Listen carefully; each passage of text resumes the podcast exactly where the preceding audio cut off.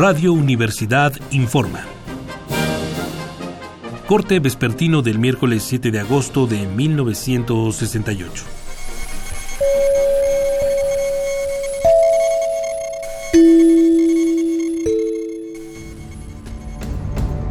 Esta mañana comenzamos con la noticia de una carta de apoyo al movimiento estudiantil, elaborada por el Comité Coordinador de Maestros del Instituto Politécnico Nacional.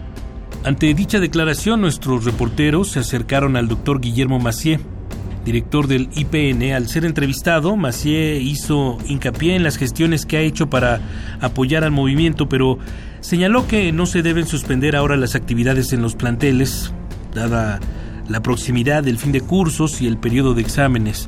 Por estos motivos, Macié hace un llamado a normalizar la situación sin dejar la bandera de exigencias justas.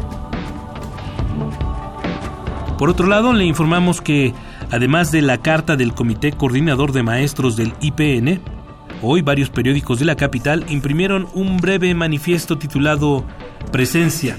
Lo firman Carlos Palomar, M.A. Salvatori, José Ramón Palencia, Manuel Rodríguez Aguirre, Javier Palencia y Enrique Brito. El manifiesto dice lo siguiente. Nosotros, jesuitas, nos sentimos profundamente solidarios con las exigencias de estructuras más justas y libertad de expresión que han presentado estudiantes y maestros al gobierno. En realidad, ha sido sorprendente ver cómo cada día distintos sectores de la población han hecho público su apoyo a las exigencias del movimiento estudiantil.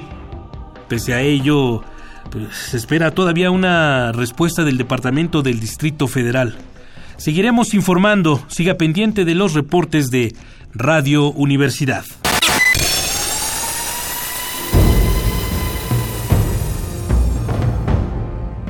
M68